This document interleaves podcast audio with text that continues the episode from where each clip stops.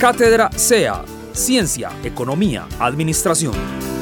Un espacio desde la Facultad de Ciencias Económicas y Administrativas de la Universidad de Medellín para comprender desde una mirada académica los principales hechos de la coyuntura económica, política y social a nivel nacional e internacional. El cambio climático y la política monetaria.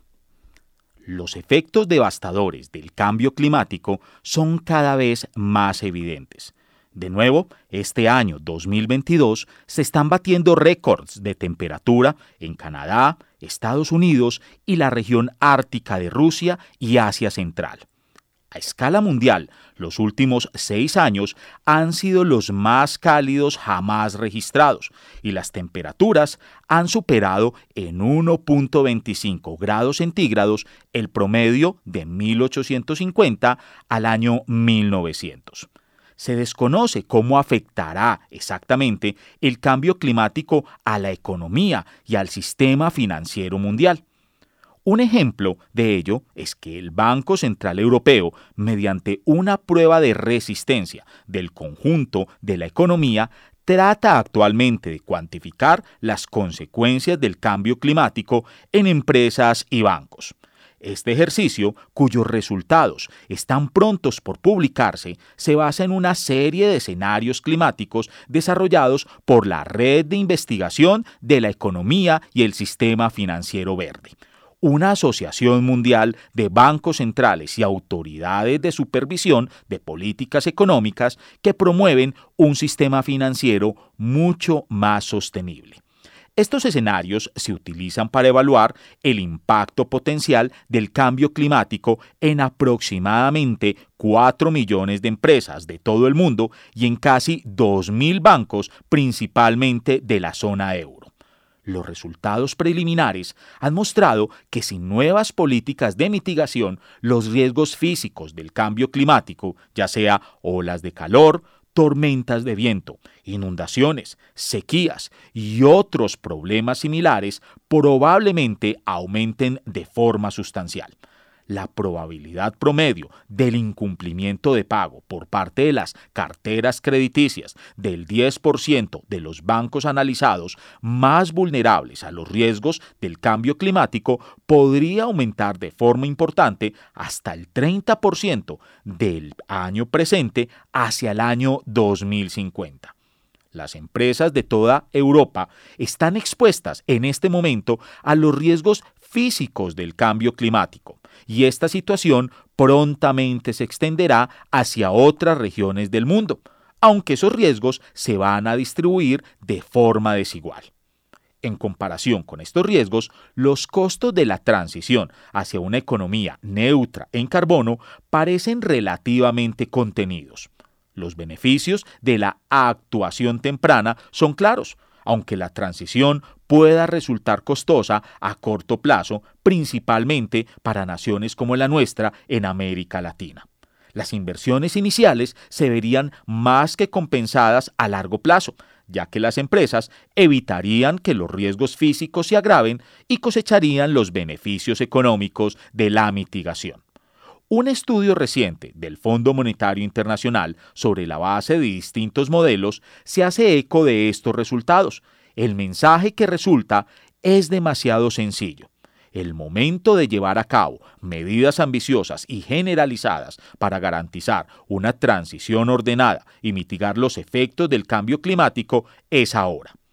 la amenaza existencial que presenta el cambio climático para todas las naciones del mundo implica que todas las autoridades económicas deben considerar la manera de contribuir a la lucha contra el calentamiento global. Si bien los gobiernos son los principales actores, se está llegando a la conclusión de que los bancos centrales no pueden quedarse al margen.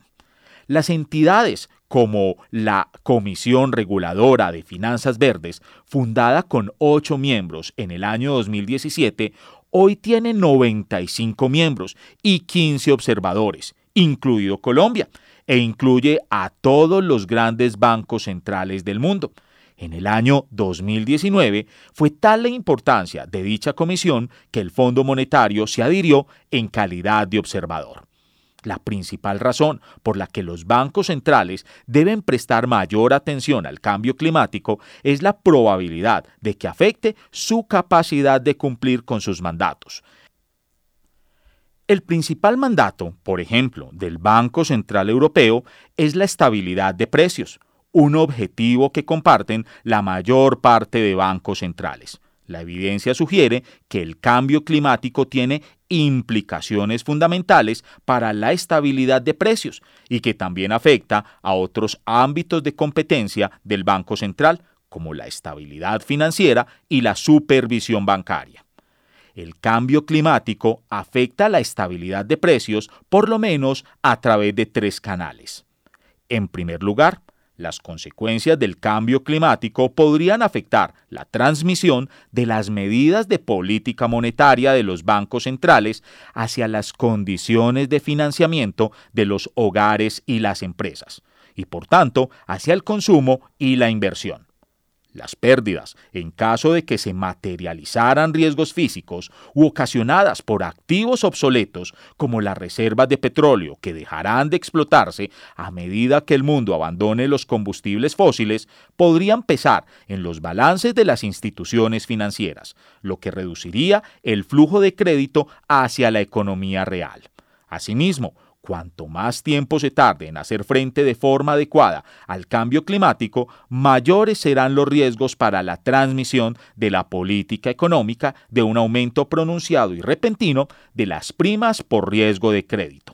Los bancos centrales también están expuestos a pérdidas potenciales de títulos de deuda adquiridos en programas de compra de activos y de las garantías facilitadas por contrapartes en operaciones de política monetaria. En segundo lugar, el cambio climático podría disminuir aún más el espacio para la política monetaria convencional, al bajar la tasa de interés real de equilibrio, que mantiene en equilibrio los ahorros y la inversión. Por ejemplo, el aumento de las temperaturas podría reducir la productividad de la mano de obra o aumentar las tasas de morbilidad y mortalidad. Podría producirse una reasignación de los recursos productivos para apoyar las medidas de adaptación mientras que la incertidumbre relacionada con el clima puede aumentar los ahorros preventivos y reducir los incentivos a la inversión. De manera conjunta, estos factores pueden reducir la tasa de interés de equilibrio real y, por tanto, incrementar la posibilidad de que la tasa de política monetaria del Banco Central se reduzca. Pero esto dista mucho de ser seguro. Las tasas de equilibrio podrían, en cambio, aumentar, debido a la innovación y a la inversión verde, y trazar el camino para salir del actual entorno de inflación y modalidad de cambio en las tasas de interés. En tercer lugar, tanto el cambio climático como las políticas para mitigar sus efectos pueden tener un impacto directo sobre la dinámica de la inflación. La historia reciente confirma que una incidencia mayor de riesgos físicos puede provocar fluctuaciones a corto plazo en la producción y en la inflación que amplifiquen la volatilidad macroeconómica a largo plazo. A menos que las políticas de mitigación sean más contundentes, el riesgo de desequilibrios climáticos aún mayores aumenta, con consecuencias más persistentes para los precios y los salarios. Además, incluso las políticas de mitigación, como los regímenes de fijación de precios del carbono, pueden afectar a la estabilidad de precios, lo que podría provocar tendencias amplias y duraderas en los precios relativos y abrir una brecha entre las medidas de inflación general y subyacente. Como resultado de estos factores, los bancos centrales están empezando a integrar los riesgos climáticos en sus operaciones de política monetaria. Las consideraciones climáticas han formado parte integral de la revisión de la estrategia de política monetaria en muchos bancos centrales en el mundo. Un ejemplo que deben tomar el resto de bancos centrales en el mundo, incluido el Banco de la República en Colombia, es el que determinó el Banco Central Europeo en julio del pasado 2021. se publicó un ambicioso plan de actualización y una hoja de ruta detallada que conforma el más firme compromiso con la incorporación de consideraciones climáticas en el marco de la política monetaria. La revisión exhaustiva de la estrategia de política monetaria mostró que existen muchos ámbitos en los que cualquier banco central puede contribuir a la lucha contra el calentamiento global, y en el futuro podrían abrirse nuevos ámbitos impensables hasta el momento de acción. Mediante el análisis detenido de posibles medidas y el desarrollo de formas para ponerlas en práctica, por ejemplo, sobre la clasificación de actividades más o menos verdes, pueden actuar como catalizadores para un sistema financiero más sostenible. Además, mediante el anuncio previo de las modificaciones en el marco operativo, un banco central puede incentivar a los participantes del mercado a que aceleren la transición hacia la neutralidad en carbono. Como parte de su plan de acción, el Banco Central Europeo, como gran ejemplo a nivel mundial, integrará las consideraciones climáticas en su monitoreo de la economía por ejemplo, con el refuerzo de la capacidad analítica en proyección y modelización macroeconómica relacionada con el clima. Como parte de su función estadística, el Banco Central debe desarrollar nuevos indicadores estadísticos relacionados con el clima, por ejemplo, sobre la clasificación de instrumentos verdes, la huella de carbono de las carteras de las instituciones financieras y sus exposiciones a riesgos físicos relacionados con el clima. Además, los bancos centrales, como proveedores y divulgadores de información climática que sea consistente y verificable a nivel internacional, deben introducir requisitos de divulgación de información para los activos del sector privado ya sea como un nuevo criterio para la admisión como activos de garantía o como base para un tratamiento totalmente diferenciado. Asimismo, esta estrategia podría incluir las compras de activos, lo que podría contribuir a acelerar las divulgaciones de información tan necesarias e importantes en el sector empresarial. A partir del año 2022, el Banco Central Europeo, como gran ejemplo, someterá el balance del eurosistema a pruebas de resistencia climática, para lo que utilizará la metodología de la prueba de resistencia climática del conjunto de la economía que está realizando en la actualidad se llevará a cabo una nueva revisión para evaluar el grado en el que las calificaciones crediticias y las valoraciones de activos como garantía reflejan las exposiciones a los riesgos climáticos. Los bancos centrales, como el colombiano, que es el Banco de la República, también deben incorporar criterios relacionados con el clima en las compras de bonos corporativos. En el pasado, las asignaciones de bonos del sector privado usualmente se han guiado principalmente en el sector financiero por el principio de neutralidad frente al mercado, con el que las compras reflejan la composición del mercado en general para evitar distorsiones en los precios relativos.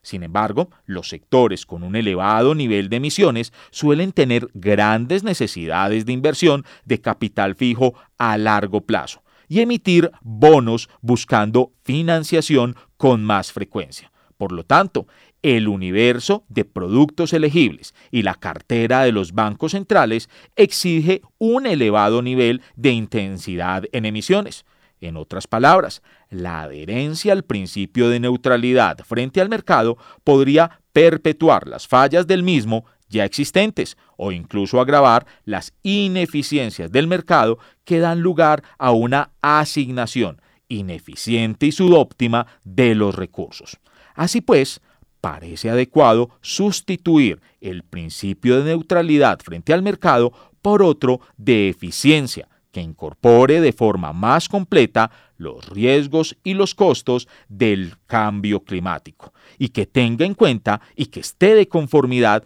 con los emisores de la legislación que implementa no solamente para la Unión Europea, sino para todo el mundo el Acuerdo de París. Con esta nueva estrategia y con este plan de actuación, los bancos centrales deben reconocer que el cambio climático es un reto global que exige una respuesta urgente de política también por parte del Banco Central. Estamos decididos dentro de esta nueva realidad mundial a que absolutamente todos los actores contribuyan a acelerar la transición hacia una economía neutra en emisiones de carbono que permita no solamente satisfacer el mayor número de necesidades en el presente, sino que permita asegurar un mayor nivel de satisfacción de necesidades para nuestros ciudadanos en el futuro. Cátedra SEA Ciencia, Economía, Administración. Un espacio desde la Facultad de Ciencias Económicas y Administrativas de la Universidad de Medellín para comprender desde una mirada académica los principales hechos de la coyuntura económica, política y social a nivel nacional e internacional.